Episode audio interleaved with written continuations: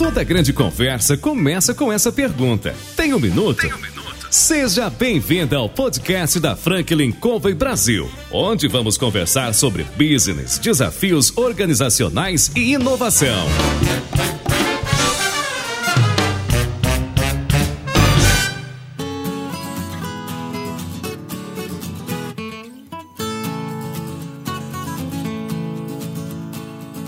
Pessoal, meu nome é João Palmeira, eu sou consultor sênior da Franklin Covey Brasil e eu estou aqui para entrevistar CEOs, presidentes, diretores das mais importantes empresas no Brasil de hoje. No nosso programa, vamos trazer, como sempre, empreendedores, pessoas que de alguma maneira contribuem e compartilham suas experiências de vida, seus conselhos, trazendo histórias do dia a dia. Hoje a gente ligou para o Ronan da Lynx e disse: Ronan, você tem um minuto? E aí, João? Temos. temos sim. Tem um minuto, tem. Prazer ter você aqui com a gente. Prazer é meu. Obrigado pelo convite. Espero que seja uma boa conversa. Sem dúvida. A gente já começou a conversar aqui antes da gravação e com certeza vai ser uma excelente conversa, não vai ser boa. Né? vamos aproveitar esse momento. É. Vamos, vamos. Ronan, conta um pouco de você, né, antes da gente entrar no mundo né, da Lynx no mundo do software. Conta um pouco da tua trajetória. O que, que te fez chegar até aqui hoje? Oh. Tem um minuto? Vamos lá, alguns minutinhos. Não, é... Bom, eu sou natural de Goiânia, estou em São Paulo já há alguns anos. Comecei ali em Goiânia, minha trajetória profissional, tentando ser engenheiro. Meus pais eram professores, os dois, a minha mãe e meu pai. E meu pai engenheiro de carreira, sempre vivi rodeado desse mundo de transferência de conhecimento, né, de ensino e de engenharia. Meu pai sempre estava rodeado com os amigos engenheiros. No clube, a gente frequentava muito clube, mas naquela época, sem eletrônicos, né? A diversão infantil tinha muito clube, assim, você tinha esse tipo de atividade. Muita atividade, né? E o clube era o clube dos engenheiros. Então eu sempre tive muito cercado por esse mundo. Tentei uma carreira de engenheiro no início da minha, da minha trajetória profissional, assim, fiz faculdade, vestibular, universidade, mas eu acabei fazendo duas formações em paralelo. Eu tenho engenharia civil desde muito novo, 11, 12 anos, eu mexi com computadores e eu acabei fazendo um outro, uma outra formação em computação paralela à engenharia civil. Que era a área, área de interesse. É, que foi sempre uma paixão de pequeno, né? Eu tive acesso a computadores muito novo, desenvolvimento de programas, jogos, enfim, resolver problemas com computadores sempre fez parte da minha vida, desde que me lembro sempre. E foi muito curioso, porque quando eu passei no vestibular, prestei vestibular em muitos lugares no Brasil, e eu passei aqui na Unicamp, eu viria para Campinas. Meu pai era um cara muito calado, nunca falou muito, não manifestava a vontade dele. Ele viu aquilo ali, o filho mais velho, prestando para seguir uma carreira parecida com a dele, mas quando chegou a hora de ir embora de casa, né, falou, agora vamos ver. Então passei no vestibular em Goiânia, na cidade, passei fora, Campinas, vamos decidir. E eu não esqueço essa conversa, ele chamou, me chamou no canto e falou assim, ó, se você quiser ir para Campinas, tudo bem, você pode ir, vai estudar lá e tal é universidade pública, né? Meus pais eram de família simples, assim, não tinha tantos recursos. E aí ele falou assim, ó, se você quiser ficar em Goiânia, ali em Goiânia eu tinha passado na Universidade Federal e também num curso particular para computação. E ele falou assim: olha, eu tinha dito que eu não ia financiar o seu estudo, que a universidade pública era o que a gente tinha combinado. Mas se você quiser ficar em Goiânia, eu deixo você fazer os dois cursos, eu vou bancar o curso de computação para você. Eu pago. eu fiquei seis anos, muito novo, né? Acho que é melhor ficar na casa de papai e de mamãe aqui uh, e fazer um negócio que eu gosto também. E eu acabei tocando esses negócios paralelos durante dois anos, depois parei a engenharia, segui, já tive emprego na área de desenvolvimento de software muito novo, e eu quase abandonei a engenharia. Se não fosse minha mãe puxar minha orelha e falar assim, não, você não pode e tal, uma visão, né, de aquilo era importante, naquela época havia algumas profissões assim mais especiais do que outras. Eu acabei voltando, terminei, mas não, não era aquilo, eu toda a vida mexendo com tecnologia. Tentei ser engenheiro algumas vezes, atuei em empresas de engenharia, de projeto, de construção e tal, tal. Entrando como engenheiro, mas lá eu vi os problemas para resolver com software e eu acabava me envolvendo aí, desenvolvendo sistemas, arrumando uma forma de usar tecnologia software, computadores para ajudar a performance das, das, empresas. E aí deu um tempo que não teve jeito, eu acabei seguindo, direcionando para o mundo do software e assim fiz uma carreira até chegar aqui hoje como executivo na área de software. Passei por vários degraus aí, a gente pode conversar um pouco sobre isso, mas aí eu acabei desenvolvendo na área de, de, de, software. Então, meu pai tentou, tentou, mas não conseguiu que eu fosse engenheiro civil. Eu queria montar empresa, queria e tal. Meu irmão é engenheiro civil, ele sim seguiu. Você vê que está no DNA. A gente tá, conversando um pouco sobre a questão é. do DNA, né? Eu estou muito conectado com essa questão de resolver problemas, de ensinar, de ajudar os pais professores, engenheiros. Então, isso tem muita vez. Você falou de empreendedorismo, né? Então, meu empreendedorismo está mais nesse lado. Tive escola para ensinar, usar computador. desenho, desenho, de CAD, usar planilhas. Eu mesmo fazia o material, eu mesmo dava aula, depois foi aumentando, virou uma revenda de software depois essa, essa empresa. Existe até hoje. Eu tinha sócios, vendi, então tive uma experiência de empreender. Tinha uma trajetória, mas no final o que prevaleceu foi uma carreira de executivo em empresa de tecnologia, que é o que eu faço hoje. O engraçado é que antes da gente é, iniciar a nossa conversa gravada, né, no nosso bate-papo, nós comentávamos, né, tentamos algumas coisas na vida, mas parece que o lá em cima já tinha um plano um pouquinho diferente do nosso. É. Né? Você tentou fugir daí da, da computação para ficar na engenharia, é. mas computação era o seu destino, né? É, Você tinha que deixar sua marca no mundo é. por esse caminho, né? É, é verdade. Assim, eu tenho a gratidão pelo apoio do meu pai assim, muito grande. Ele não é vivo hoje, mas foi ele que abriu as primeiras portas profissionais para mim. Meu primeiro emprego foi na maior empresa de tecnologia software da cidade lá na época. Um amigo dele que estava lá, e ele, ó, oh, você não quer contratar um moleque, sabe fazer uns negócios e tal? Acabei entrando lá, me ajudou muito, foi o primeiro emprego. Depois, ele abriu portas em empresas de engenharia com amigos, porque ele era do ramo, ele era do meio, então isso ajudou. Mas o danado é que eu entrava lá e o meu negócio era mexer com software. Então, tive algumas experiências, mas chegou uma hora que eu falei, pai, esse negócio é bacana, mas você tá vendo aqui que minha área mesmo é tecnologia. Eu acabei aí seguir empreendendo, enfim. Eu tive uma aventura pelo direito. Também. Fiz dois anos no curso de direito. um momento perdido, assim, né?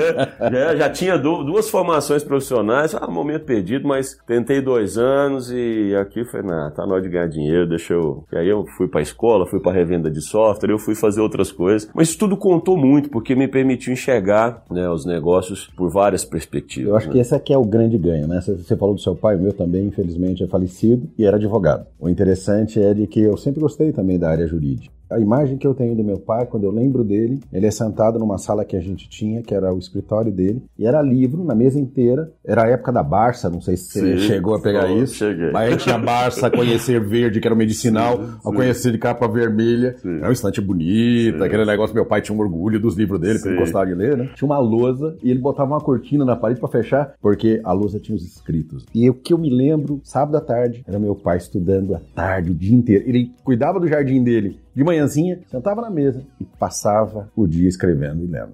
O ritual dele era esse. Exatamente. E aí eu fico pensando hoje, né? A gente tem uma influência do pai e da mãe, não é? Os seus professores, você teve escola, né? Minha mãe empreendedora, meu pai advogado, e a gente caminha por um trajeto de vida, né? Que passa por aí que tem influências, porque eu acho que enriquece, como você falou, né? Mas tem que escrever a própria história, né? E você falou do teu pai que abriu caminhos, o pessoal que está ouvindo a gente, talvez para para pensar um instante, né? Quem foi a pessoa que abriu caminhos para você? Que olhou para você e disse assim, vai lá que você tem potencial, te deu uma oportunidade. E a gente tem um agradecimento, tem um coração agradecido para essas pessoas, que é uma coisa fantástica, né?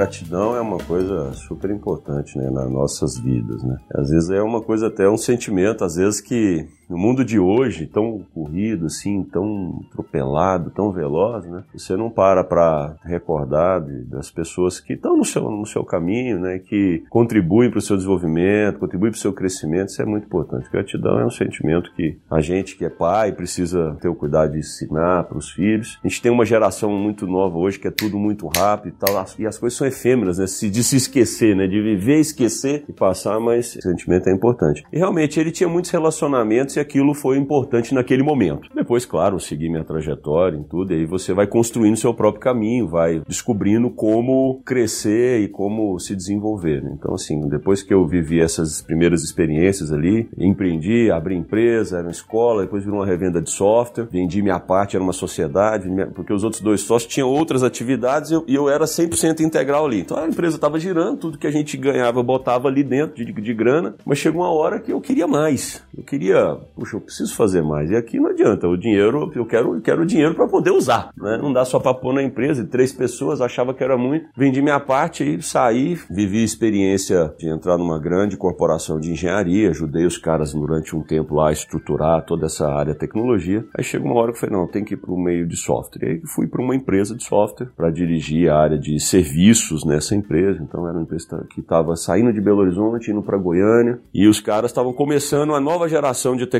de software deles. Então estava saindo de uma tecnologia e passando para uma nova, isso era anos 2000. Que tecnologia você usava nessa época? Naquela lembra? época tava, os, os softwares estavam indo para migrando para Windows, migrando para banco de dados, né? Então sofisticando, saindo de Dataflex, a tecnologia lá era Dataflex e estava indo para Hora. Eu sou da época do COBOL, DBase. Eu comprei meu primeiro computador, não tinha nem HD, já, já, era, já, já, já, era então a transferência para a próxima geração tecnológica. Uhum. Eu peguei bem no começo. Então, a empresa tinha ali três, quatro consultores para fazer a entrega do software dela no Brasil inteiro. E aí tem algumas experiências que você vai adquirindo. Né? Talvez aqui tenha um ensinamento. Eu cheguei lá com muito conhecimento. Estudava muito, sempre fui muito estudioso, assim, de ler muito, de buscar conhecimento do state of art da, daquelas práticas do mundo inteiro. Né? Assim, sempre comprei muito livro fora. Na época ainda não tinha Amazon tão disponível, não tinha Kindle. Então, para você ter acesso ao conhecimento, você tinha que comprar livros uhum. em inglês, né? Porque caros, demora né? muito chegar aqui o conhecimento. Então, eu sempre tive esse hábito de ler muito livros novos. Sempre comprei muito. Gastei, eu gasto muito, gasto não. Investe, eu uso né? muito o meu dinheiro com livros, com conhecimento. E naquela época, então, eu cheguei lá nessa posição e eu me lembro muito bem que eu, eu queria área de serviços, é entregar RP, entregar software no Brasil inteiro, foi isso aqui vai ser piece of cake. Manha, eu sei fazer software, eu conheço de projetos. Bom, então vamos pegar essas três, quatro consultores que a gente tem aqui, vamos desenhar uma metodologia aqui para poder implementar o software no Brasil inteiro. Isso vai ser manha, bota aqui uma ferramenta de gerenciar os projetos e tal. Mas foi uma grande lição que eu tomei ali naquela época, porque não, não funcionou como eu planejei. E aí eu estava entrando no mundo corporativo, assim, né, com uma visão mais de executivo. A empresa não estava preparada para tudo que eu queria fazer, para todas as tecnologias tecnologias e ferramentas e metodologias e métodos e práticas que eu queria colocar. Eles faziam sentido, mas não naquele momento. Naquele momento a empresa estava muito imatura ainda. E eu confesso para você que eu tentei durante alguns meses seguir na minha cabeça de aplicar o que, que eu achava que era o melhor. Falei, não, então vamos fazer assim, processos e organizando as coisas. Mas não estava funcionando, o negócio não estava tracionando. É claro, hoje eu olho para trás eu vejo como líder coisas básicas que eu deixei passar. Eu era muito novo, então estava iniciando uma carreira de líder, de executivo achando que simplesmente processos, ferramentas e tecnologia resolve as coisas. Não, eu tinha esquecido das pessoas. Da maturidade que você precisa ganhar, da proximidade com elas. E processo você não coloca uma coisa pronta no uhum. negócio, você vai evoluindo, você vai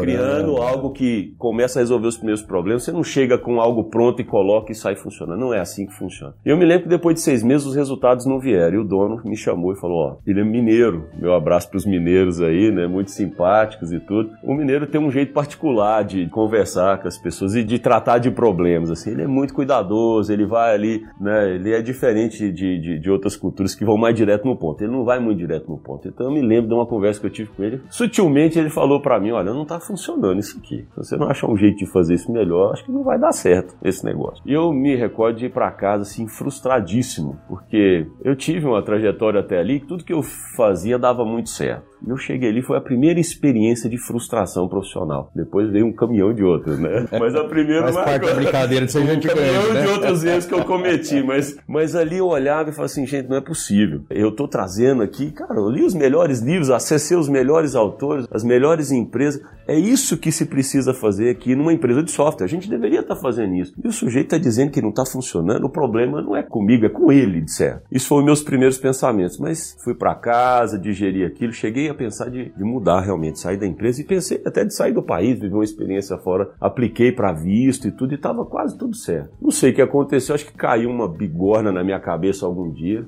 A bigorna da humildade, que eu acho que acontece com muitos dos líderes que em algum momento tem esse confronto ali, né? Parei para pensar e falei, gente, não tem lógica. Esse cara paga o meu salário, os clientes adoram ele. Ele tá vivendo uma experiência de empreendimento aqui, ele tá crescendo, tá, ele deve estar tá fazendo alguma coisa certa que eu não tô vendo. Eu me lembro que isso foi um talvez o primeiro insight assim de liderança, de, de, de, execução de estratégia que eu tive. Eu parei e falei assim, esse cara tá, tem alguma coisa certa, talvez seja melhor eu dar um passo para trás, ser um pouco mais humilde e, e tentar aprender um pouco com ele. Eu era o dono da empresa, o CEO, um cara que era administrador, mas liderava uma empresa de software. E essa empresa veio a ser a maior empresa de software no segmento de distribuição atacada do Brasil, depois foi vendida e tal. Isso anos depois. Mas ali a gente estava no começo. A bigorna da humildade caiu na minha cabeça, eu parei, falei, não, vamos aprender. Aí fui pro campo, fui pra operação, viajar com meus consultores, estar nos clientes, sair de trás da tecnologia, das métodos e tudo e fui pro campo. E aí sim eu percebi o que ele estava falando. Eu vi as dificuldades, o tipo de resposta que a gente tinha que dar para o cliente e a abordagem que tinha que ser feita para poder chegar lá. Isso me permitiu ter uma visão muito profunda da operação e aí com a cabeça de engenheiro, solucionador de problemas, eu consegui ver a melhor forma de aplicar todo aquele conhecimento que eu tinha naquela situação. E aí, assim, o final dessa história foi que depois de 10 anos, eu tinha construído uma forma de entregar software, o software dessa empresa no Brasil inteiro, que permitia que você entregasse em qualquer lugar do Brasil do mesmo jeito, cinco vezes mais barato do que o concorrente, de uma forma sistematizada que eu tinha quase 100 pessoas fazendo essa entrega no Brasil inteiro. Então o cara lá no Piauí entregava um projeto, era do mesmo jeito que o cara de Porto Alegre entregava outro projeto. Não é uma coisa simples, porque você tem que ter um nível de padronização, de, de otimização, né? que precisa ser refinado. E eu só pude aprender isso depois de viver essa, essa experiência da, eu chamo da bigorna da humildade, né? Que cai na cabeça, o cara dá aquela dor chacoalhada, vem a dor de cabeça, mas te faz pensar. Eu acho que essa, essa isso que você está falando faz a gente pensar sobre a nossa realidade atual e sobre alguns momentos da vida, né? Porque nós aqui na Franklin muitas vezes somos chamados para trabalhar as estratégias da empresa, para tentar de alguma maneira compartilhar melhores práticas, para discutir comportamentos, para fazer as pessoas refletirem. E atualmente, né, diferente de 30 anos atrás, hoje você tem um presidente de empresa com 30 anos, com 25, 27 anos. Talvez alguns deles estejam ouvindo a gente. Eu já entrevistei pessoas nesse sentido, nessa posição. E óbvio, tem uma ideia bacana, é um bom técnico, conhece muito daquele assunto, mas existem coisas que, como você comentou agora, né? Relacionamento, por exemplo, né? Ter o ganho de uma visão de uma outra vertente que vai ser complementar, mas que a gente ainda não tem e não sabe que não tem. Até que algo faz como essa conversa, né? Minha mãe mineira. Então eu sei que você falou, né? Porque ela come pelas beiradas, né? e alguém chama, não é? Ou, ou algo acontece pra gente parar e pensar assim, peraí, eu conheço muito do que eu faço, mas eu não conheço muito de tudo e eu preciso aprender. Então eu vou usar, inclusive, esse termo daqui pra frente, a bigorna da humildade, né? Porque eu assisti um desenho que era o Pernalonga. Isso. É. E, e, tinha o... É daí mesmo que vem. É essa aí, essa é a imagem original. É eu, eu, acho, eu acho que é isso mesmo aí. É, e você tem razão, João. Pra você você ser um bom líder, né, e falar de um pouco de execução também, que é algo que me chamou muito a atenção ao longo da minha trajetória, eu acabei me interessando muito por isso, que é fazer resultados acontecerem, uhum. né, melhorar a performance dos times, encontrar formas de fazer melhor. Né? Eu dei o exemplo aqui de, do sistema de entregar software que eu falei, né, eu levei alguns anos para fazer isso, mas isso foi conhecendo no detalhe, estando perto, né, viajando com os consultores, passando noite lá nos clientes, dentro do aeroporto discutindo, conversando, pensando, explorando possibilidades aí conexões, e muito importante essa parte de relacionamento e conexões, e aí adaptar o conhecimento, dizer, teórico, tudo que você tem, que você pode reunir, e no mundo hoje ele está totalmente disponível, o melhor conhecimento possível tá, mas ele não se aplica da mesma forma em todas as situações. Né? Você precisa respeitar o contexto, né, o momento das empresas. Então, naquele momento foi muito importante. Depois essa organização foi, depois 10, 12 anos depois, foi vendida e acabei ocupando várias posições de gestão, de liderança e, e sempre em software, então área de serviços, produto, atendimento, né, e depois até a própria operação como um todo. E foi isso que me trouxe para São Paulo. Acabei vindo para São Paulo depois de viver uma experiência dessa lá. A empresa lá foi vendida, eu fiquei um tempo na frente dessa organização, vim para São Paulo. E aí sim, estou podendo hoje olhar para trás e falar assim, puxa, toda essa experiência está me ajudando a entender como melhorar a performance em empresas de tecnologia em empresas em geral, aplicando conhecimentos, métodos e enfim, que grandes empresas usam, mas que você precisa saber é, o momento certo, escolher, adaptar. E hoje em dia, o mindset de você experimentar rápido, fazer um mindset de lean, né? testar hipóteses rapidamente, buscar resultados e ir adaptando ao longo do tempo, isso já está mais consolidado. Né? Isso é algo que o mercado já pratica. Então, hoje eu já pratico já mais isso.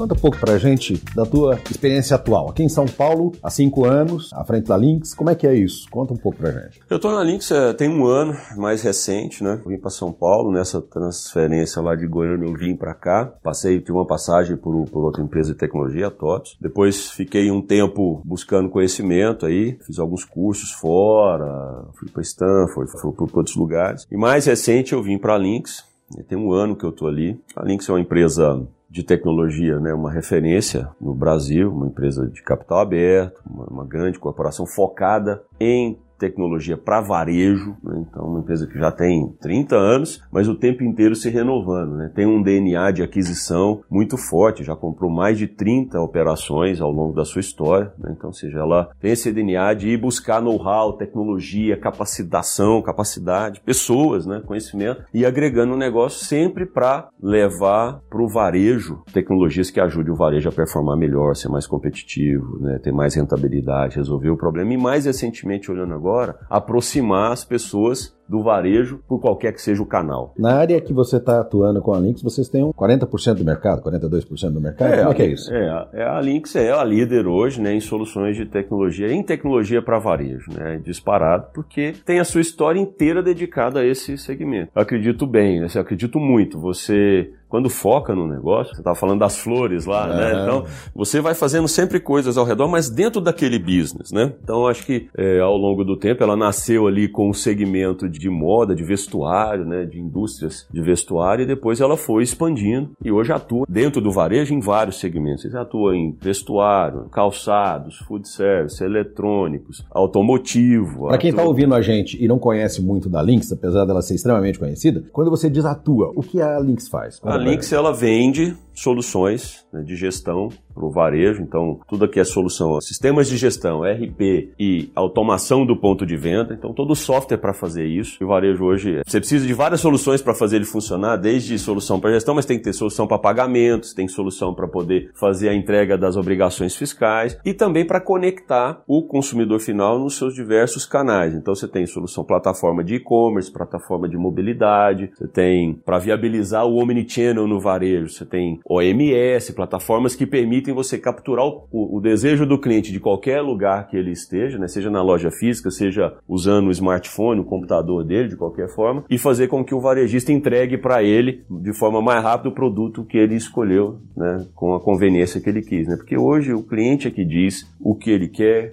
quando ele quer, de que forma que ele quer. Né? Você pede um produto na sua casa, você quer chegar na sua casa, às vezes você quer pedir um produto, mas você quer pegar na loja mais próxima, você não quer esperar, às vezes você pede um produto e vai ter que esperar 10 dias para vir no e-commerce, mas se você tem a opção de pegar numa loja mais próxima, ah, você, às vezes, você quer satisfazer, né? Consumo tem muito dessa questão do, do impulso, do ímpeto, né? Então, a Lynx viabiliza o varejista criar essas situações de experiências de compra para o consumidor final de forma que ele possa ser atendido no momento que ele quer, na hora que ele quer, enfim. Você falar isso é uma coisa interessante para o pessoal que está nos ouvindo para pensar, porque nós usamos um exemplo aqui da Starbucks, que um indivíduo ele criou um canal para trocar experiências tomando né, o café e tudo mais. E o site dele se tornou mais importante do que o próprio site da Starbucks. Então, olha só como é que hoje o consumidor ele de fato dita muito do comportamento do negócio. Precisa olhar com muito carinho e atenção o que ele quer e espera, né? Sem dúvida, sem dúvida. Então, é, o que, que a Lynx faz? Ela constrói soluções, software, pra, seja para a loja física, seja para os canais digitais, viabilizando o varejista a estar em contato com o seu consumidor, seja qualquer lugar que esse consumidor esteja. E soluções de pagamento também. Mais recentemente, que é uma coisa importante para o varejo, certo? Hoje a gente está vendo o crescimento do, do, pagamento móvel, né? Todo mundo paga pelo celular, paga pelo relógio, tem um QR Code, né? os marketplaces aí estão distribuindo dinheiro através de campanhas de cashback para os usuários, viabilizando um novo tipo de comportamento, né? Que você, você ganha dinheiro por usar o serviço daquele marketplace, por fazer é, operações com ele, e como é que você gasta isso? Então tem novas tecnologias surgindo. A Lynx hoje tem um ecossistema que permite o varejista se conectar de qualquer forma com o seu consumidor e com a cadeia de suprimento também, olhando solução, olhando plataformas digitais, olhando pagamento. Quando você pensa nesse mundo virtual que a gente vive, mais do que talvez o físico encurtando as distâncias geográficas, né? Pensando nos próximos anos, qual é a tua percepção para esse mercado que está em ebulição? Você falou sobre pagamento, né? Uhum. A gente tem integração do cartão de crédito aqui com um Apple Pay, por exemplo, né? Para você pagar, você usa o relógio, você vai lá, a maquininha, quer dizer, você não Você usa o relógio? Eu uso o relógio, né? Eu faço a integração. Hoje, porque eu gosto de tecnologia, apesar dos 55 que eu vou fazer, eu sou um quase velhinho mais antenado. Como é que você vê essa transformação digital? Eu fico ouvindo China, que China está uns, uns, mil eu anos luz eu, eu, eu tive na né? China. Eu fui para a China em 2017, fui nas primeiras delegações aqui que foi explorar lá o varejo e conhecer. E realmente, eles estão num outro patamar. Eles saíram da geração que lidou com o dinheiro e não tiveram nem o, o intermediário, que é a nossa sociedade aqui usa o cartão de crédito e tal. Lá cartão de crédito só usa turista, né? Já foram direto para o eletrônico, assim, para o mobile, né? Para mobilidade.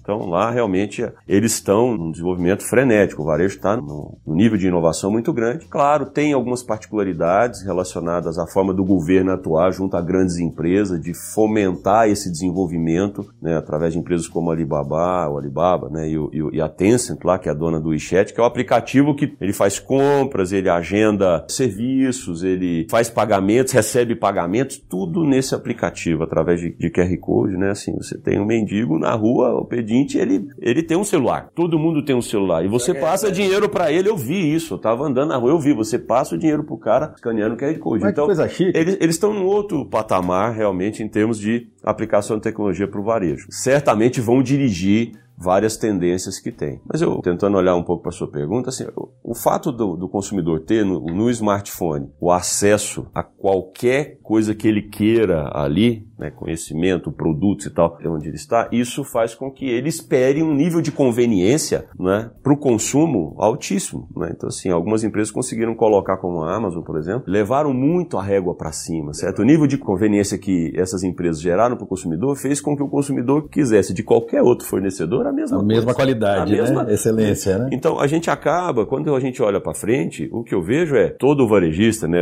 todo, todos, todas as empresas estão envolvidas com o consumo, de alguma forma, vão ter que se ligar em como oferecer para esse consumidor a experiência mais fluida possível. E aí podemos combinar várias tecnologias. Eu não fico muito preso a uma tecnologia ou outra. Eu acho que o que drive aqui é o comportamento, né? É a sua expectativa como consumidor. Se você, eu vou usar a Amazon como exemplo aqui, mas tem muitas empresas fazendo. Se você faz um pedido de um produto qualquer e chega com 24 horas na sua casa, qualquer produto, isso estabeleceu um padrão. O e-commerce tradicional não consegue fazer isso, ainda mais num país como o Brasil. Então, como é que você pode dar a mesma conveniência para o consumidor? Bom, você pode usar tecnologia para resolver isso, por exemplo, usando canais físicos que estão próximos, em vez de sair de um centro de distribuição de, do e-commerce lá o produto e levar alguns dias para chegar na casa, sai da loja mais próxima da casa daquele consumidor o produto para entregar lá para ele. Isso é um pouco de aplicar a tecnologia. Então você pega a Centauro, por exemplo, que é um cliente nosso. Vou usar o exemplo da Centauro, provavelmente muitos que estão ouvindo aí já compraram, hum, já usaram, né? Nós fomos fazer treinamento da Centauro uns dois anos atrás. Né? Então a Centauro aplica essa tecnologia. Nós ajudamos eles a prestar esse tipo de serviço para o consumidor. E isso representa representa hoje um volume importante nos negócios e no crescimento da própria Centauro, que fez IPO há pouco tempo e usou como plataforma do seu IPO a sua capacidade de alavancar a operação através do Omnichannel fazendo coisas como isso. Então, o que eu acredito no futuro? As tecnologias vão vir e vão ajudar entregar essa conveniência. Pode ser voz, realidade virtual, pode ser realidade aumentada. Você vai entrar no supermercado dentro da sua casa, eu não sei, elas, essas tecnologias estão sendo experimentadas e o volume de experiências é enorme. Você vai numa feira igual a NRF, que, que é a feira mais importante do varejo, uma das feiras mais importantes do varejo que acontece em janeiro em Nova York, você vê lá muita tecnologia, muita gente apresentando o que você está perguntando aqui. Como é que isso vai ser lá na frente, né? De fato, eu acho que o que drive é o comportamento do consumidor e essas tecnologias vão sendo usadas e aquilo que o consumidor sente à vontade e ele capturar vai permanecer. Então, por exemplo, voz ainda no Brasil ainda não, eu não vejo ainda uma adoção tão grande como em outros países talvez tenha uma questão até cultural também. Aí tem, vou deixar isso para os especialistas, sociólogos aí, mas talvez tenha esse lado cultural. Ainda não pegou. Então eu estava conversando com um empresário e ele apresentando uma solução e uma das coisas que ele destacava na solução dele foi, olha aqui, minha solução já está embarcado voz e tal. E assim, eu ainda acho que vai chegar para nós, mas tem certas coisas que tem um momento, tempo. Né? Então eu não acho que vai ser drivado por uma tecnologia ou outra. Acho que vai ser drivado é como a gente corresponde com esse comportamento, o desejo do consumidor em ser atendido do jeito que ele quer, rápido e tal. E aí, como a gente combina essas tecnologias e viabiliza isso, é o segredo. Né? E acho que a Lynx é uma empresa que está na vanguarda disso, olhando a América Latina aqui. Recentemente a Lynx abriu capital na Bolsa de Nova York, mas buscando sim, claro, mais formas de continuar investindo né, nesse seu DNA de levar a tecnologia, de ajudar o varejo a se transformar, fazer essa transformação, se adaptar a esse novo ambiente, um ambiente digital onde players mundiais estão ditando padrões de conveniência para o consumidor que se o varejo tradicional não se adaptar, ele vai encolher, ele vai ter problema para continuar crescendo.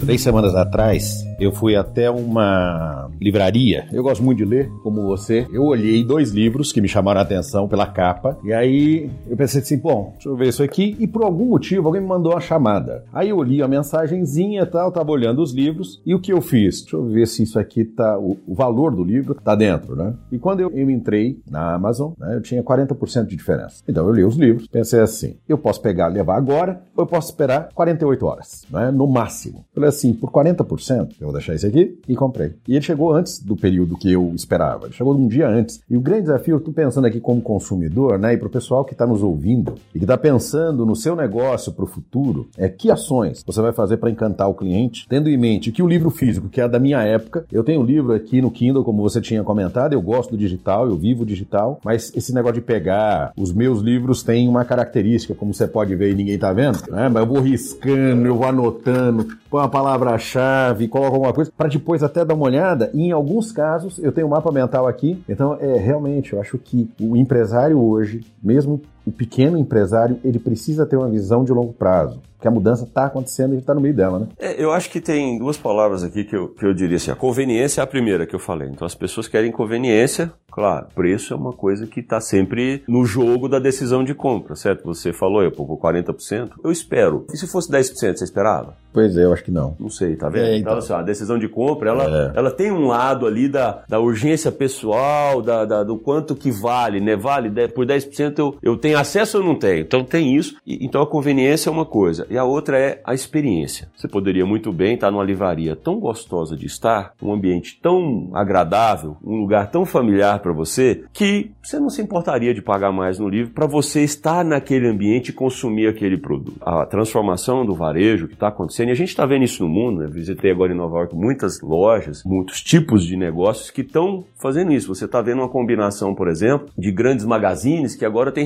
restaurante dentro. Em cada andar da Nordstrom, ele criou um restaurante, um tipo de comida que conversa com o tipo de produto e público que ele estudou através de dados que frequenta aquele piso ali, ou que gosta daqueles produtos ali. Então você vai comprar, você está ali podendo comer um, um, sanduíche natural, um almoço, um, um, grelhado de peixe ali, porque você quer ficar com as amigas, um chá com uhum. biscoitos, mas num ambiente que é um restaurante. Não é assim um cafezinho. É um local para as pessoas sentarem e tal. E os produtos estão ali, então você pode ir experimentar. A amiga está indo lá no provador e saindo, e, e você está ali, e aí estão conversando sobre o produto e estão ao mesmo tempo tendo uma experiência gastronômica então, a experiência vai estar aliada à conveniência. Essa percepção de valor faz a diferença, né? Eu acho que é bem isso. Você está usando um relógio que é tecnológico, é muito mais caro do que um relógio médio. Mas quando você vê valor nisso que você tem, você não importa. Eu tenho ganhos, eu tenho prazer com isso, como essa situação que você está comentando, né? E ele traz, de fato, uma satisfação que você paga um pouco mais porque aquilo vem de encontro com a tua expectativa. Né? É, você paga para ter um problema resolvido. Paga ou deixa de pagar. E se aquilo vai te dar uma experiência melhor, seu problema vai estar tá resolvido.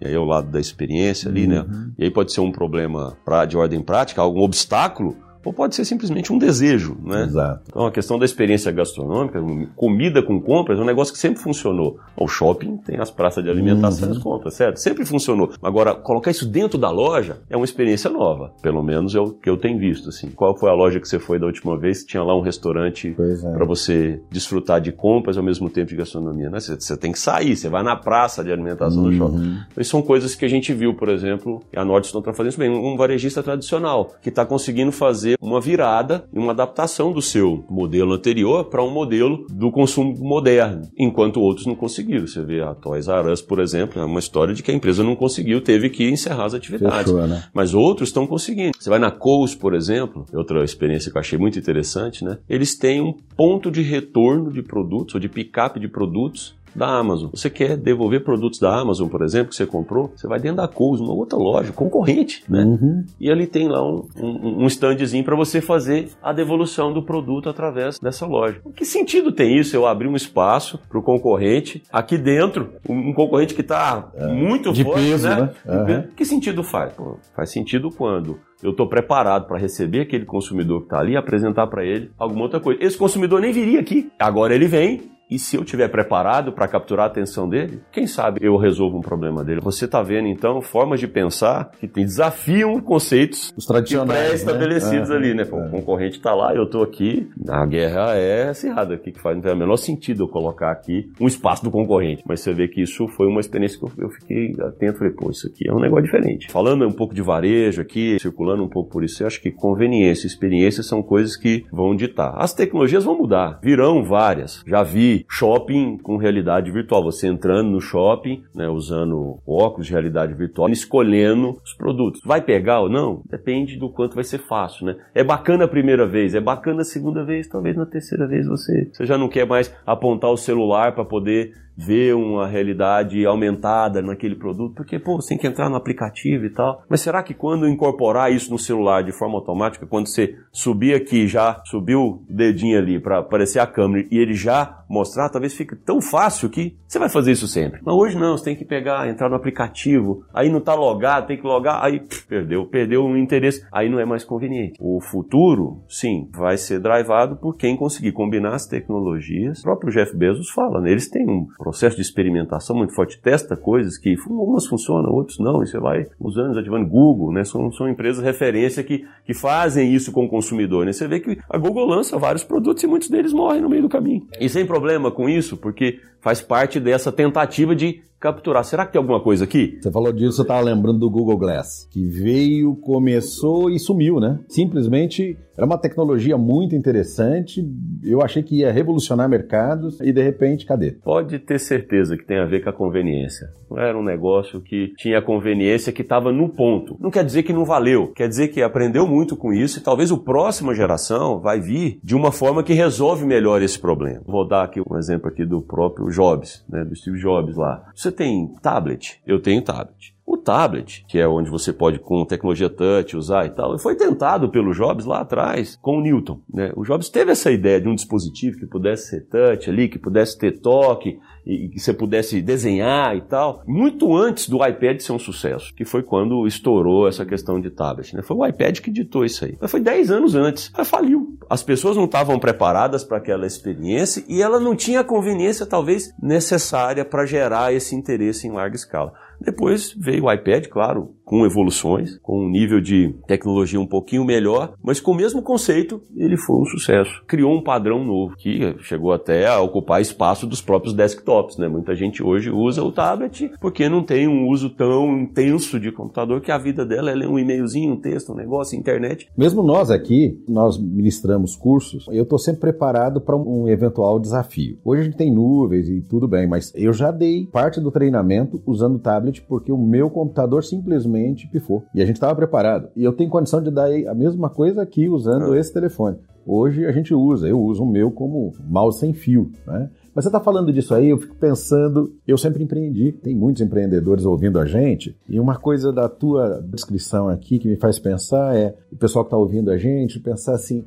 qual é a dor que eu posso ajudar a resolver, qual é a solução que eu estou entregando. Porque você falou que você passou desde muito tempo, bem muito novo, resolvendo problema. É, a minha carreira toda foi sempre é, buscando ajudar as empresas a performar melhor, e para performar melhor você sempre tem que resolver alguma coisa que está engasgada, que não está indo bem. Sempre é algum indicador que ah, por algum tempo não consegue, você não consegue mexer nele. E aí precisa vir e fazer uma transformação, ou de mindset, ou de processo, né, ou de comportamentos, para fazer isso mudar. Então eu acabei me especializando ao longo do tempo em ajudar as empresas, as suas áreas, a ter uma visão do problema, em olhar ele por outros ângulos e aplicar algum tipo de conhecimento ali que ajude a fazer essa, esse salto. Né? E bom, isso são várias ferramentas.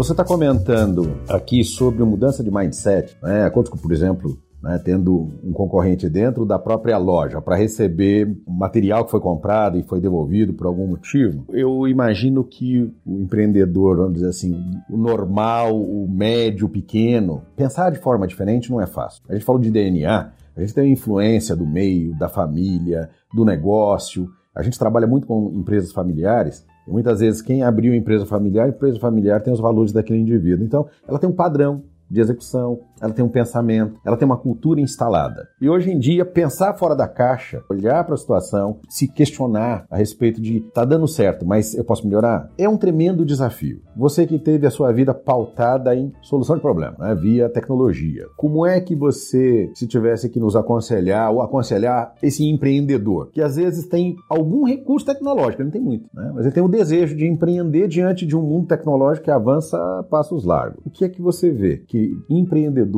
que o cara que tem um negócio que está caminhando, o que é que ele precisa ter como mindset, pensando em tecnologia, para não ser engolido, para não deixar de existir como a Toy for Us, né? Toys R Us, lá, os Toys Us, lá. é, exatamente. Ou outra empresa qualquer. Falar um pouco sobre a aplicação de tecnologia, assim, né, no ambiente empresarial. Tecnologia está ali para ajudar. O empresário não deve encarar a tecnologia pela tecnologia, aplicar porque é a mais nova moda, a onda do momento, temos que ter isso aqui, né? Eu vejo essa questão do voz é bem interessante, né? Eu vejo aí os bancos, vejo aí as telefônicas, todo mundo tem um assistente de voz e tal, mas vem cá, que problema eles estão conseguindo resolver mesmo de verdade, né? Você vê que tem às vezes um hype tecnológico que não conecta com o dia a dia necessidade, ele tem muito mais mostrar que eu sou tecnológico, mas na prática aquilo não é tão adotado, tão usado. Então assim, eu estou de defender que a gente precisa olhar a empresa, o empresário, né, precisa entender mesmo as suas dores e as suas dificuldades, as suas preocupações, e aí sim usar a tecnologia para realmente ir no âmago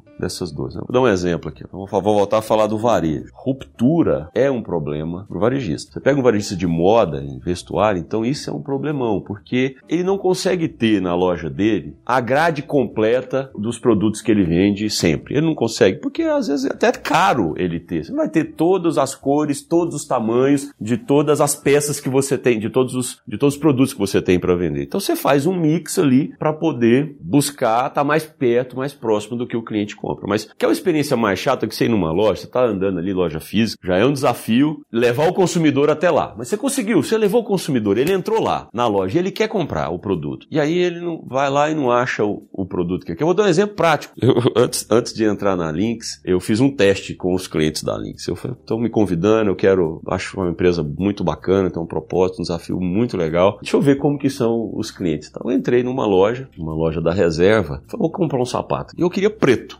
Gostei demais do sapato lá e tal, mas não tinha o meu tamanho. O meu número era um pouquinho maior, tinha 42, eu calço 43, não tinha o meu tamanho. De outra cor tinha, o cinza tinha, o preto não. O vendedor tentou de tudo para me vender o cinza ali. Eu falei, ah, cara, o cinza não vai dar. Eu tava com a minha esposa na hora e tal. Falei, pô, mas se tivesse, gostei demais desse preto. Eu ia saindo da loja já. Eu tava saindo da loja, o gerente pegou e falou assim: não, peraí, vem cá. Você se importaria de receber esse produto na sua casa, na cor e no tamanho que você quer? Faça o pedido dele aqui agora. Falou, não, não me importaria. Eu, eu queria viver a experiência na loja, de ser atendido numa loja que tem uma solução da empresa que eu estava me dispondo a participar. E aí foi bem interessante. Falou, não, faça aqui, me dá seu nome. Me dá o CEP, tá bom. Dois dias tá na sua casa. Passei o cartão, tá pago, tá pago, tá ok. Ele sai da loja. Falei, opa, tem uma experiência diferente aqui. Esse cara não viveu a experiência da ruptura. Eu poderia sair da loja sem o produto, ele teria perdido a venda, eu fiquei chateado de não levar o produto que eu queria na hora, o vendedor não ganhou a comissão, então você tem uma série de problemas ali gerados. Talvez eu nem voltasse mais naquela loja com a lembrança de que ah, não adianta entrar na loja que não tem um produto, mas não, ele no final ali falou: não, eu vou te entregar o produto na sua casa. Me fez o pedido, foi super rápido a experiência, foi legal, saí, fui pro cinema. Então, assim, foi uma experiência ótima. Dois dias depois, o produto chegou lá, embaladinho, bonitinho, um cartãozinho da pessoa que embalou, uma experiência Aí a experiência já do varejista encantando o seu consumidor, né? O jeito que ele embalou, o bilhetinho que ele deixou lá, quer dizer, a menina que embalou o produto deixou um recadinho para mim. Aí você vê o lado da experiência, né? Pô, fiquei marcado com esse negócio. Então, eu falei da ruptura, que é o problema. Como é que a gente aplica a tecnologia para resolver esse problema. Pô, tinha uma solução na loja que permitiu ela vender o estoque do e-commerce para um cliente que não encontrou o produto na hora lá. Isso era tecnologia resolvendo o problema da ruptura. Então não é tecnologia pela tecnologia. Então ela estava ali ajudando. Essa loja ganhou a venda, o vendedor ganhou comissão, ficou mais feliz, o consumidor saiu feliz, eu compro de novo. E se eu chegar lá e não for atendido de novo, vou dizer, olha, eu quero que peça aí e entregue na minha casa. Então estou dando um exemplo aqui, assim, não sei se está muito simples, mas a tecnologia precisa ajudar a resolver o problema. Exemplo, que a gente deu da Centauro foi um exemplo. O cara em Belém pede um tênis. Vai sair aqui de um CD de São Paulo aqui de Minas para levar lá em Belém, se eu tenho uma Centauro em Belém do lado da casa do cara, sem tecnologia você não resolve isso. Porque o cara tá no site, pediu ali o tênis, quer receber. Então, quanto que se gasta de frete para levar isso lá? E o tempo pro tênis chegar lá? Então vai levar oito dias para chegar esse tênis, cinco dias para chegar lá. Pô, mas na loja, se eu pegar do estoque da loja do lado, e aí tecnologia precisa existir para viabilizar isso, quer dizer, no momento que eu estou no, no, site ali, o própria tecnologia ali, o próprio site dá para o consumidor, vem cá, você prefere esperar oito dias chegar na sua casa casa ou você prefere que pegar na loja que está no endereço tal, próximo da sua casa aí. De repente eu falo, não, vou pegar na loja, que é o que você falou do, da experiência dos livros. Resolver uma dor, que a dor aqui é o tempo de espera. O que as pessoas mais querem comprar hoje, mais precisam mesmo é o tempo, certo? Porque é isso. Quando a gente faz com que o seu tempo seja mais aproveitado, isso é que é a conveniência, certo? Essa sua descrição, né, entrando na reserva e esse comportamento do gerente me fez lembrar de uma experiência que eu tive por duas vezes na mes no mesmo hotel. Nós aqui na Franca Franklin temos um programa chamado 4DX. É baseado a um livro chamado As Quatro Disciplinas Sim, da Execução. Bem, conheço bem. Pô, tenho estudado isso aí tem um tempo oh, já. Bacana. E é um processo que nós aplicamos. Agora a TAM, por exemplo, aplicou, eles compraram o um livro e conseguiram uh, se tornar a empresa ah, mais pontual do mundo aplicando o 4DX. E o interessante disso é quando você consegue cascatear esse pensamento. Eu estou na mão aqui, o pessoal não está vendo, com dois bilhetes manuscritos eu gostaria que você lesse para quem está ouvindo qual é a data desses dois bilhetes. Aqui em cima está a primeira data. data. 23 de 9 de 2017. E aqui o outro. 12 do, de janeiro de 2019. Então nós estamos aí mais ou menos dois anos. Você consegue ler um desses Aqui, acompanha o número, você tá vendo que é a mesma letra, né? Tô vendo, parece. A Hilda, sim, a mesma pessoa. Exatamente, a mesma pessoa. Uhum. Dois anos depois, no hotel, me deixou isso aqui. Lê pra gente. Então, a Hilda escreveu com a letrinha dela aqui, né? Bom dia, senhor João Palmeira. Para nós é uma grande satisfação ter o senhor como hóspedes em nosso hotel. Seja bem-vindo e tenha uma ótima estadia e um dia cheio de muita saúde, paz e conquista. E que Deus te abençoe e te guarde sempre. Camareira Hilda. Super personalizado. Isso é experiência, cara. Que tem um valor gigantesco, porque eu já recebi água, já recebi amendoim, já recebi Victorinox, aquele né, canivetinho, cartas às vezes de presidente. Adivinha qual é a cidade? Não faço ideia. Goiânia. Goiânia? Uhum. Ah, Olha só. De Goiânia, um abraço, viu, pessoal de Goiânia. Terra boa, tô com saudade. Vou visitar foi, você já. Foi tão legal que eu guardei. Né? E muitas vezes eu uso como exemplo dentro das nossas aulas, quando a gente fala das quatro disciplinas, porque é isso. É cascatear um objetivo e todos os envolvidos dentro da organização entenderem qual é a parcela de contribuição. Aí você soma tecnologia para encantar o cliente, você tem um mundo aos seus pés. É, nem tudo é tecnologia, como a gente estava falando uhum. aqui, quer dizer, muitas coisas estão nas pessoas, né? O varejo, isso a gente viu muito lá no, nos Estados Unidos agora, na NRF, cada vez mais. Ano após ano eles vêm enfatizando isso, né? Tudo bem, tá tendo essa transformação, omnichannel, muitas tecnologias e tal, mas cada vez mais o, o sucesso né, do varejista ali, de quem está se relacionando com o consumidor, passa pelas pessoas, por criar essa proximidade entre as pessoas. Né? O presidente da Starbucks falou muito isso, né? Ele quer que a tecnologia na Starbucks viabilize mais tempo e oportunidades para o atendente dele, o barista, ele chama o barista, interagir com o consumidor, que ou seja, gerar uma experiência personalizada, que foi o que você teve com com a Hilda. A Hilda te e é o que encanta a, a gente, Hilda né? te, sim, a Hilda te proporcionou uma experiência personalizada, com a letrinha dela, simplesinha dela. Exatamente. E ela te, te ofereceu o quê? Afeto, né? Carinho, afeto, atenção. Eu me senti único. Você se sentiu personalizado, é o bilhete para você. Provavelmente esse hotel, usando as quatro disciplinas, está conseguindo é, gerar uma mudança de comportamento, inclusive num nível da operação que às vezes é difícil você alcançar. O nível operacional, lá na ponta, né? Você criar novos hábitos e gerar comportamento. E você falou de 4DX, né? Essa é, por exemplo, uma ferramenta que eu aplico hoje também para gerar resultados melhores na execução. Não é a solução de todos os problemas, mas quando você tem uma meta muito crítica, um indicador ou algo que ou não está performando durante muito tempo, ou você precisa dar um salto de qualidade ou de resultado naquilo, você é a ferramenta que eu diria mais poderosa que eu conheço em toda a minha trajetória executiva para gerar essa mudança. Por mais que sejam disciplinas já conhecidas, né? Quer dizer, não tem novidade nenhuma em falar que se você focar numa coisa você vai alcançar. Indicadores de direção, lead measures, lag measures, são conceitos que estão aí há muito tempo. Né? Gestão à vista, quer ter um placar uhum. envolvente, está aí tem muito tempo. A forma como o método propõe você reunir essas coisas tem detalhes, e aí sim, a diferença está nos detalhes tem detalhes que permitem com que você consiga gerar essa mudança de comportamento na ponta. Tenho aplicado quatro disciplinas, como o pessoal lá da TAM. Em 2019, a gente alcançou resultados assim incríveis, assim, coisas do tipo reduzir a ordem de 35% contatos dos clientes pedindo é, apoio para resolver alguma coisa nas soluções. 35%. A meta da companhia era, era reduzir 10, uma meta, né, um parâmetro de redução de 10, a gente foi em 35%. A gente conseguiu dobrar o nível de ativação e faturamento de serviços nos nossos canais. A gente conseguiu fazer coisas que, quando você conversa com o gestor e pergunta para ele, vem cá, esse indicador da sua operação, desde quando era 30? Desde sempre. Pô, o cara está em 60. Pela primeira vez nós fizemos 60. Ou seja, os times começaram a fazer coisas que nunca foram feitas antes. Então eu vejo esse poder né, na aplicação dessa ferramenta. Você gerar um mudança de comportamento que vem do próprio time, que eu acho que é uma das coisas que o 4DX tem, é proporcionar uma mudança que vem do time para cima, né? E não o que é o método de gestão tradicional. O líder dizer o que as pessoas têm que fazer, a cabeça de líder tem muita ideia e ele sabe o que fazer, mas as pessoas não se engajam tanto quando o líder chega e dá os comandos e as ordens, tanto quanto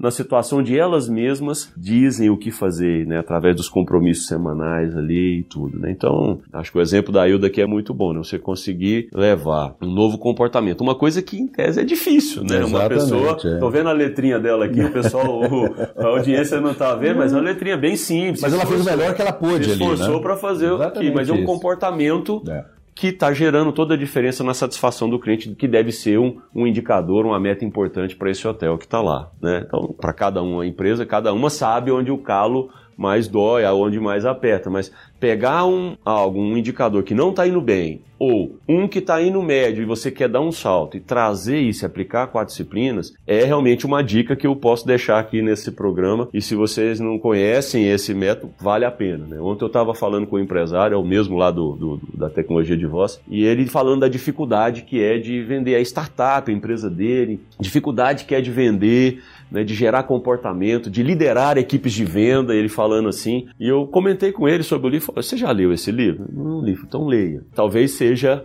uma inspiração para te ajudar a trabalhar essa, esse mindset de mudar comportamento a partir da própria equipe, né? como a equipe muda comportamento. Então, aprendi muito, acho que tem muito ainda que aprender. O livro traz uma parte da história, acho que tem alguns segredos ainda para descobrir em relação ao comportamento dos líderes eu já ouvi falar o Chris ali, eu já escutei ele falando em algum lugar que vem uma segunda, um segundo volume, vai, vai falar que eu acho que é, é realmente, passa na mão do líder, assim, algumas práticas e talvez ali algumas diretrizes que ele tem que seguir para facilitar esse trabalho ser feito nas equipes. Mas tem que experimentar. Se, se você quer uma diversão aí para esse ano, pega esse livro, leia, aplica num time aí, vê, aprenda com isso. E é engraçado que eu conheci essa, esse método através de uma pessoa, um líder do meu time numa outra empresa. Esse líder leu o livro, chegou e falou: Cara, Ronan, eu li um livro muito interessante, achei legal, queria compartilhar com você, queria que você me permitisse aplicar no meu time lá. E ele me contou um pouco a história, eu falei: Cara, vai em frente. Aí ele falou assim: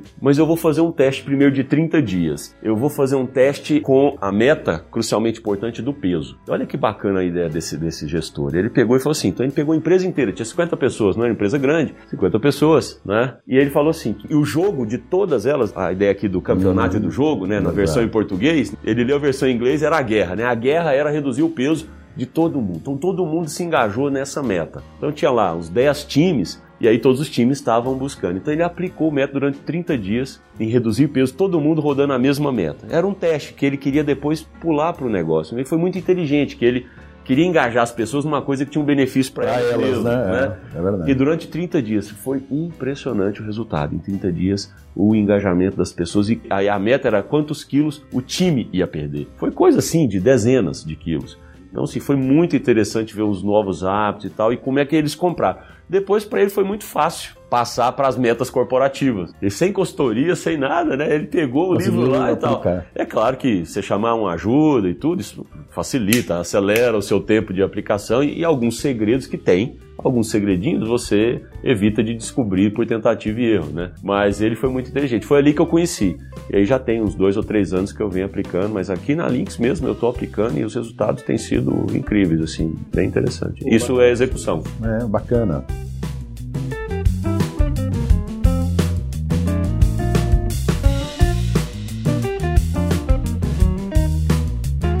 Pessoal, eu estou aqui com o Ronan Maia, ele está à frente da Link, CEO. Não, não, não, sou um diretor executivo diretor lá. Executivo. Eu cuido, cuido de verticais que, que atendem os segmentos de shopping, de calçados, de food service, RP para e-commerce e de varejo serviço. Então, é uma unidade de negócios grande. Grande. Né? Mas sou um dos diretores da, da companhia. Bacana. Uh, Ronan, você tem mais um minuto? Claro. O papo aqui tá bom. Eu, como filho de mineiro, adoro conversar, né? Meu abraço para os mineiros. O goiano é irmão do mineiro. Pois né? é, tá pertinho e tal.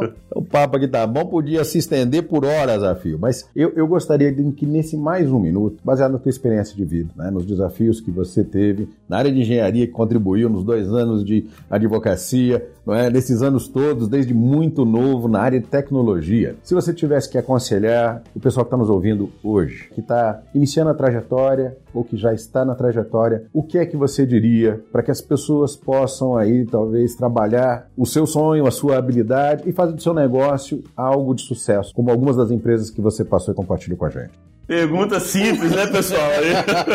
Simplesinha, já vou dar a resposta para vocês aqui.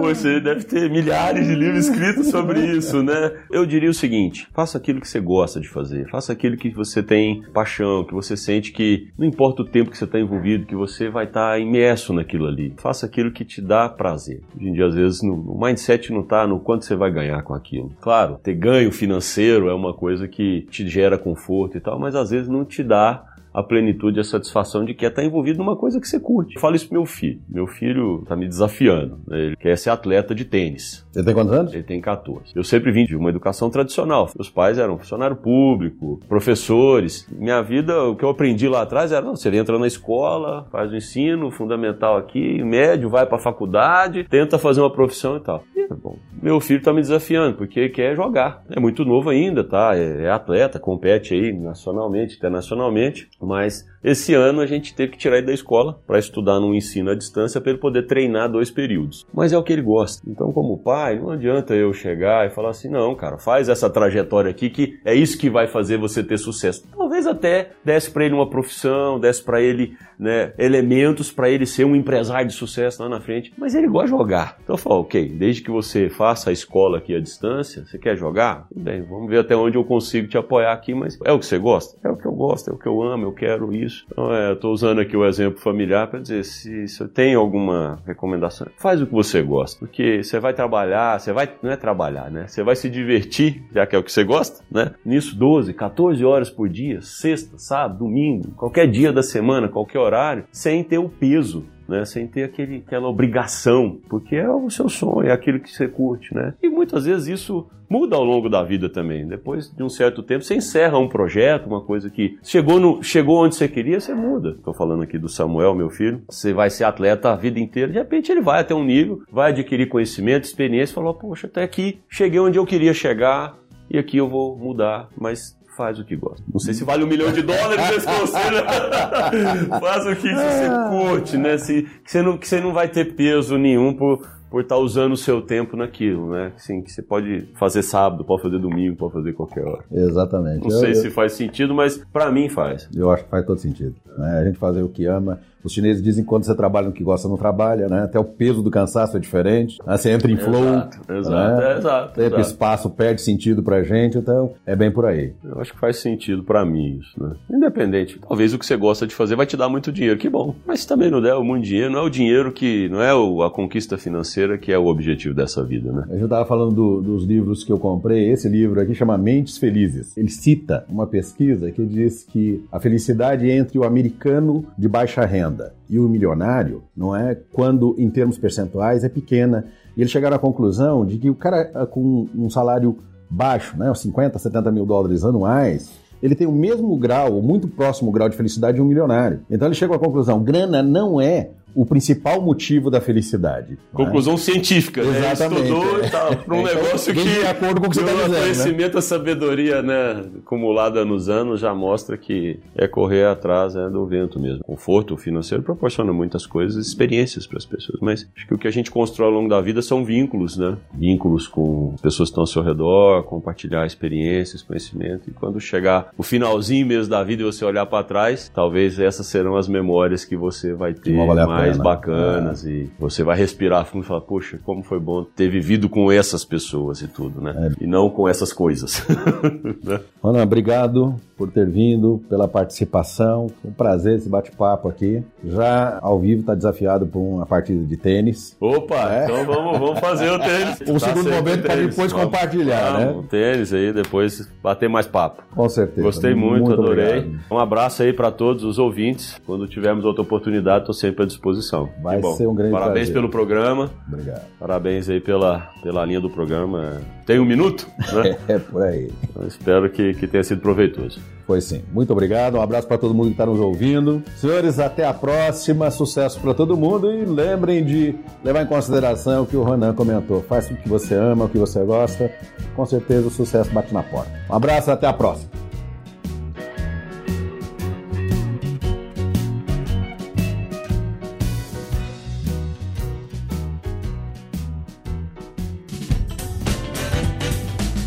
Você acabou de ouvir mais um episódio do Tem um Minuto.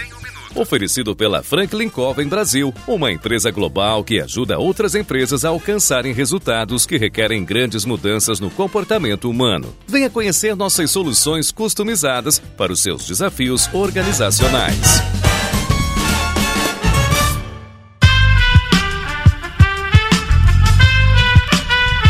Este podcast foi editado por Aerolitos Edição Inteligente.